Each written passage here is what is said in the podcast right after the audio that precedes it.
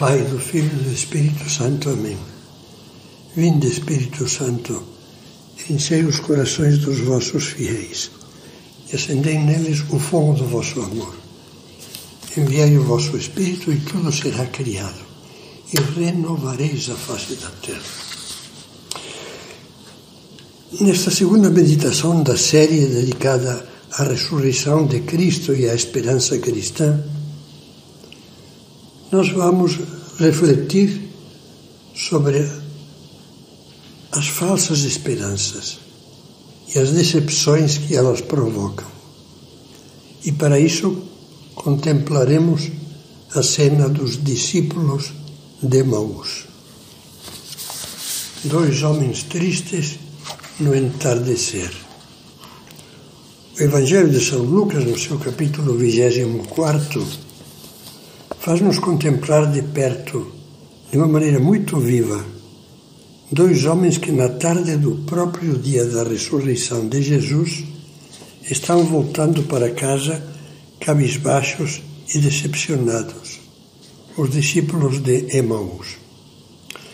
Nesse mesmo dia, diz São Lucas, dois discípulos caminhavam para uma aldeia chamada Emaús, distante de Jerusalém 60 estádios, cerca de uns 12 quilômetros. Iam falando um com o outro sobre tudo o que se tinha passado. Aquilo que se tinha passado era nada mais e nada menos que a paixão e a morte de Jesus, a derrota estrondosa de Cristo às mãos dos seus inimigos, enquanto parte das multidões que cinco dias antes, no Domingo de Ramos, o haviam aclamado entusiasmadas, vociferava com ódio: crucifica-o, crucifica-o. Podemos imaginar por isso qual era o seu estado de ânimo.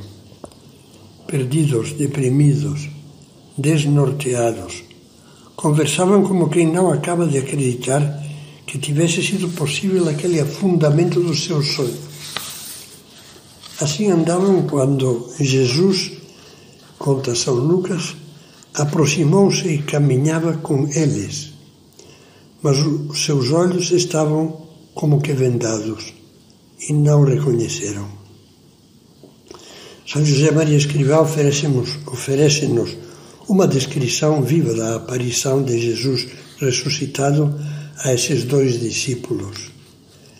Caminhavam aqueles dois discípulos, escreve, em direção a Emaús.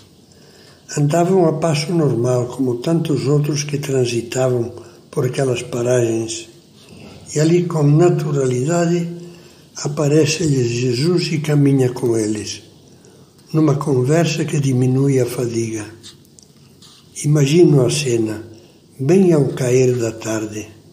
Sopra uma brisa suave em redor, campos semeados de trigo já crescido e as oliveiras velhas os ramos prateados à luz tíbia. São palavras poéticas que nos ajudam a fazer meditação, a sentir-nos dentro da cena, participando dela, como um personagem a mais.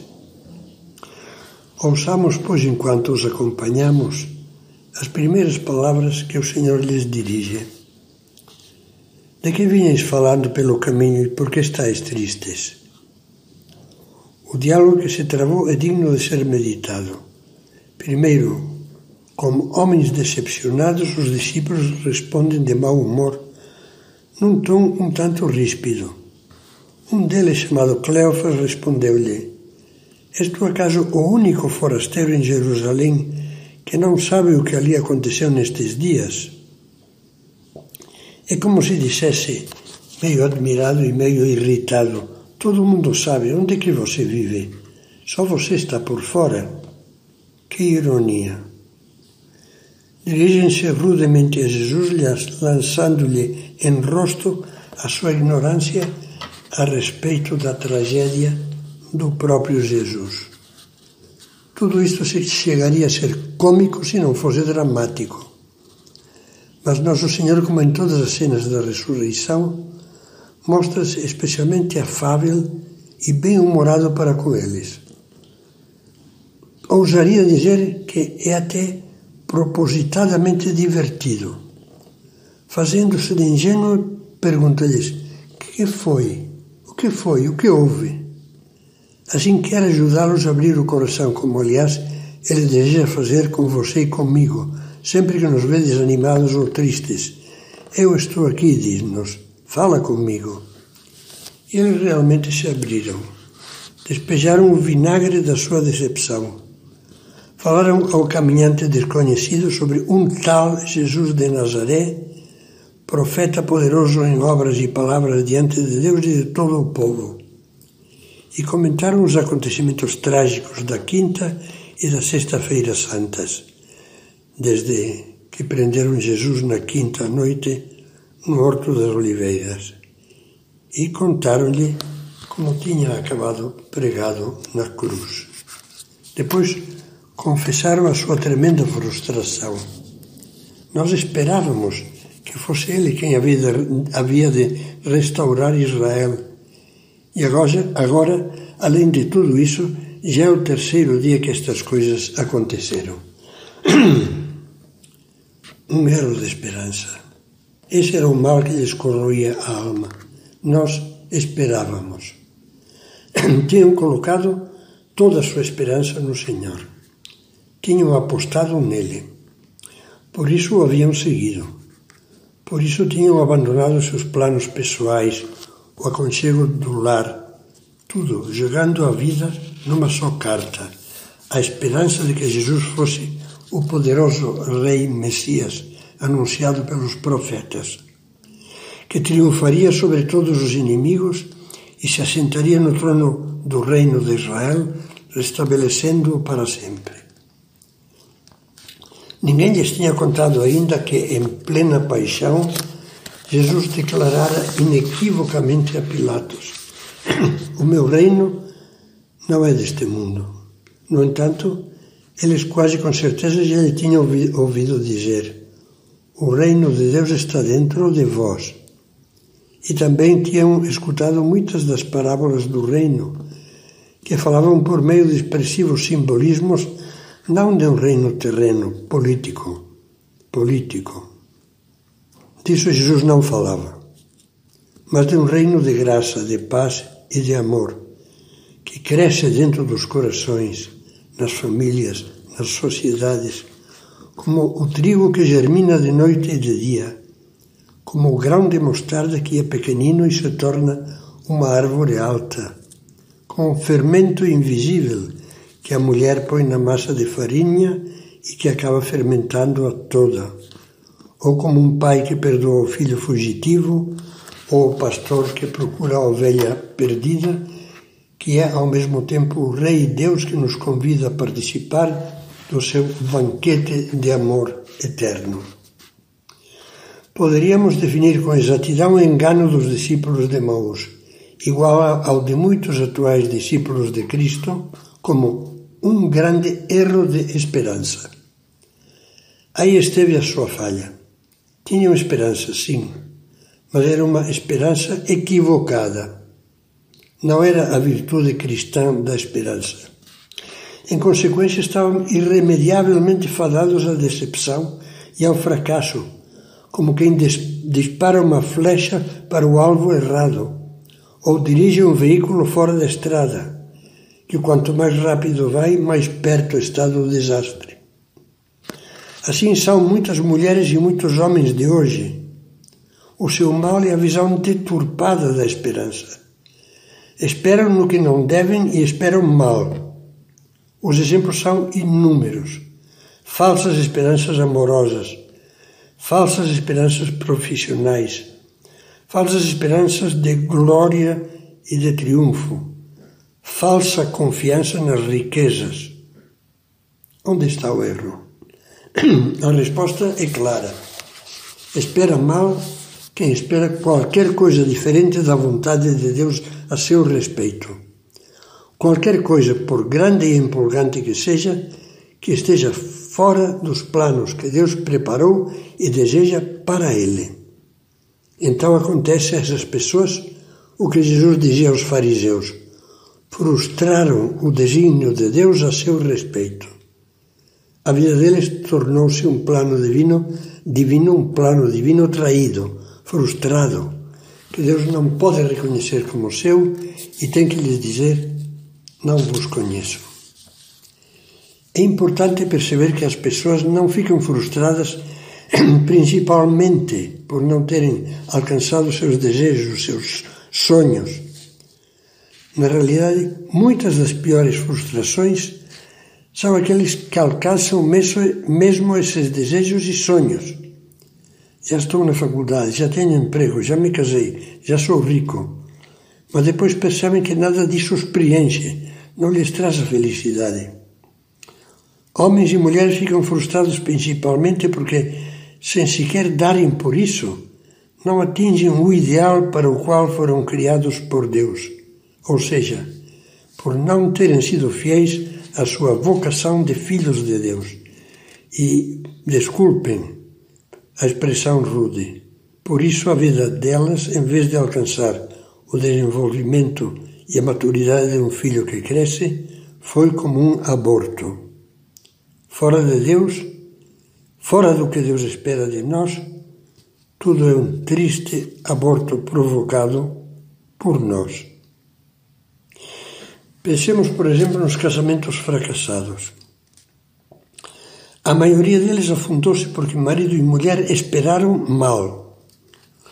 O que, é que espera, o que é que espera a maioria dos noivos quando vão para o casamento? Sem dúvida, amar e ser felizes. Mas amar como? Serem felizes como?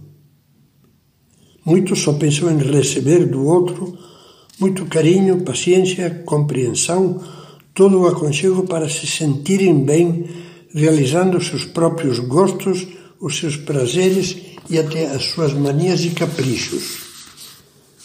Poucos pensam em dar e dar-se generosamente para o bem do outro e dos filhos em construir uma família com abnegação generosa e desprendimento alegre, felizes por fazerem felizes os demais. Ou seja, não pensam no verdadeiro amor, no autêntico amor-doação, o único que pode trazer a felicidade. Por isso, quando chega a hora da verdade e aparecem as dificuldades inevitáveis, essas com as quais Deus conta para nos purificar, amadurecer, fazer-nos crescer, não compreendem que essas dificuldades são apelos para se darem mais, para amarem mais, esquecendo-se de si mesmos, para dialogarem mais, e não para cair em irritações, más caras, resmungos e gritos. Que é a hora da compreensão e não a da imposição, que é a hora de escutar com humildade e não de, entre aspas, ter razão. Infelizmente não entendem nada disso. E então, então tudo vai por água abaixo. Não foram ao casamento preparados para o verdadeiro amor, mas para consumir satisfações, como consomem outros prazeres da vida. É natural que acabem dizendo com os discípulos de Emaús: Nós esperávamos outra coisa. É preciso abrir os olhos da alma com a ajuda de Deus e compreender que a vida não é uma laranja para se chupar e cuspir, que os outros não são cana de açúcar para tirar o caldo e jogar fora o bagaço, que Deus não é um seguro protetor de egoísmos e que os outros não são bens desfrutáveis Viver e ser feliz é coisa infinitamente maior do que usufruir. A virtude da esperança. Qual então a verdadeira esperança cristã? É a confiança firme, nascida da fé, que nos diz que podemos viver envoltos no amor de Deus aqui na terra em todas as circunstâncias e vicissitudes de cada dia. E depois envoltos no amor de seu, de Deus, eternamente no céu. Tudo que conduz a isso é bom. Tudo que afasta disso é mau. Tudo que conduz a isso acaba em felicidade, já aqui na terra. E tudo que afasta disso acaba em tristeza. E até, Deus não o permita, pode acabar em tormento eterno. É muito claro o que diz o Catecismo da Igreja Católica sobre a esperança. A esperança é a virtude teologal pela qual desejamos como nossa felicidade o reino dos céus e a vida eterna, pondo a nossa confiança nas promessas de Cristo e apoiando-nos não em nossas próprias forças, mas no socorro da graça do Espírito Santo. A virtude da esperança responde à aspiração de felicidade colocada por Deus no coração de todos os homens. Assume as esperanças que inspiram as atividades dos homens, purifica-as para ordená-las ao reino dos céus, protege contra o desânimo, dá alento em todo esmorecimento, dilata o coração na expectativa da bem-aventurança eterna. O impulso da esperança preserva do egoísmo e conduz à felicidade do amor. Até aqui o Catecismo. São textos preciosos que daria para meditar durante horas. Os números 1817 e 1818. Tente aprofundar um pouco neles. A grande lição dos discípulos de Emaús. Voltando para a cena dos discípulos de Emaús, vale a pena prestar atenção no que Cristo lhes disse quando terminaram o seu desabafo. Nosso Senhor começou a falar-lhes de modo claro incisivo, com palavras que tiveram o efeito de lancetar-lhes o abscesso de ceticismo que lhes corroía o coração. Ó oh, gente insensata e lenta de coração, disse Jesus, para acreditar em tudo que anunciaram os profetas. Porventura não era necessário que o Cristo sofresse estas coisas e assim entrasse na sua glória? E começando por Moisés, percorrendo todos os profetas, explicava-lhes o que deles se estava dito em todas as Escrituras, ou seja, as inúmeras profecias que falavam da sua paixão. Jesus desvendou-lhes assim, como um jato de luz divina, o plano da Trindade para a salvação do mundo. Uma salvação que havia de ser realizada, como já tinham anunciado os profetas, pelo máximo ato de amor imaginável a entrega do Filho de Deus na cruz para a redenção dos nossos pecados. Foi na cruz, com efeito, onde o Filho de Deus, Deus feito homem, encarnado por nós, atingiu o, o ápice do amor. E com esse amor ilimitado, envolveu, compensou, purificou e superou todos os nossos desamores, todos os nossos pecados. Como fruto desse seu sacrifício, derramou sobre nós a graça do Espírito Santo, o fogo do amor divino em pessoa, e abriu-nos de par em par as portas do céu. Quer dizer que o que Cleófas e o companheiro lamentavam como uma desgraça, a paixão e morte de Cristo, foi na realidade a maior maravilha de toda a história da humanidade, a maior, o maior bem do mundo, o maior motivo de alegria de todos os séculos. Insensatos, disse-lhe Jesus, sim, insensatos os que não veem isso e vão atrás de sombras e aparências. Enquanto Jesus ia falando pelo caminho, os corações do, dos dois caminhantes foram mudando. Um calor novo os invadiu, uma faísca de esperança se acendeu neles. Aproximaram-se da aldeia para onde iam e Jesus fez como se quisesse passar adiante, mas eles forçaram-no a parar. Fica conosco. Já é tarde e o dia declina. É uma bela oração para nós fazermos quando começarmos a sentir a proximidade de Jesus. Fica conosco, não nos deixes. Queremos estar contigo. Queremos ter-te como amigo. Queremos abrir-te a alma. Fica. E além do mais, percebemos que já se nos faz tarde, que a vida passa, que a vida acaba. Sim, já é tarde e o dia declina. Olha, Senhor, que gastamos boa parte deste dia, que é a vida, entre falsas esperanças e verdadeiras frustrações. Precisamos de ti, por favor, fica, que só em ti se acha a esperança. Com Cristo o coração arde. Então, continua a contar São Lucas, entrou com eles e aconteceu que, estando sentados à mesa, ele tomou o pão, abençoou, partiu-o e serviu-lhe. Então se lhes abriram os olhos e o reconheceram, mas ele desapareceu. Diziam então um ao outro: Não é verdade que o nosso coração ardia dentro de nós enquanto ele nos falava pelo caminho e nos explicava as Escrituras?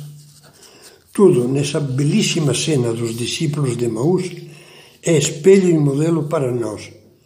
Bem dizia São José Maria, caminho de Maús, caminho da vida. Quando nos entristecer a falta de sentido de tantas coisas, e sobretudo quando nos acabrunharem as decepções que parecem amontoar-se e a afogar a esperança, façamos como os discípulos de Maús. Primeiro, abramos a alma a Deus. Às vezes, a melhor maneira de abri-la é fazer uma confissão muito sincera. Depois, escutemos as suas palavras, meditemos a Sagrada Escritura, a Bíblia, especialmente os Evangelhos, com calma, com carinho, deixando que as palavras de Deus penetrem na alma como a chuva na terra. Elas nos mostrarão que o que nos parece ruim muitas vezes é bom que a cruz que julgamos ser uma porta que se nos fecha e nos deixa num beco sem saída, na realidade é uma porta que se abre para que entremos num mundo melhor de mais amor, de mais bondade, de mais pureza, de mais virtude.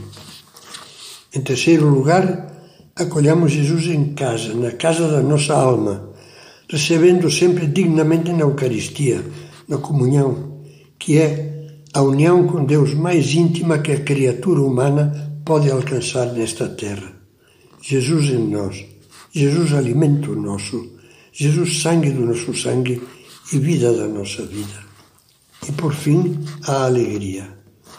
O coração desanimado que gelava e murchava, agora arde dentro de nós e inflama-nos com uma nova esperança.